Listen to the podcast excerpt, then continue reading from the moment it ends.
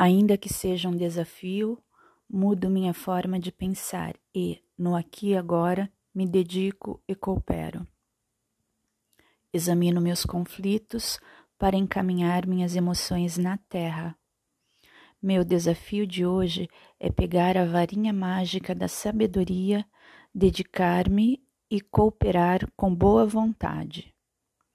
Despojo-me de minhas inquietações e coopero como um corpo de luz com sabedoria e amor.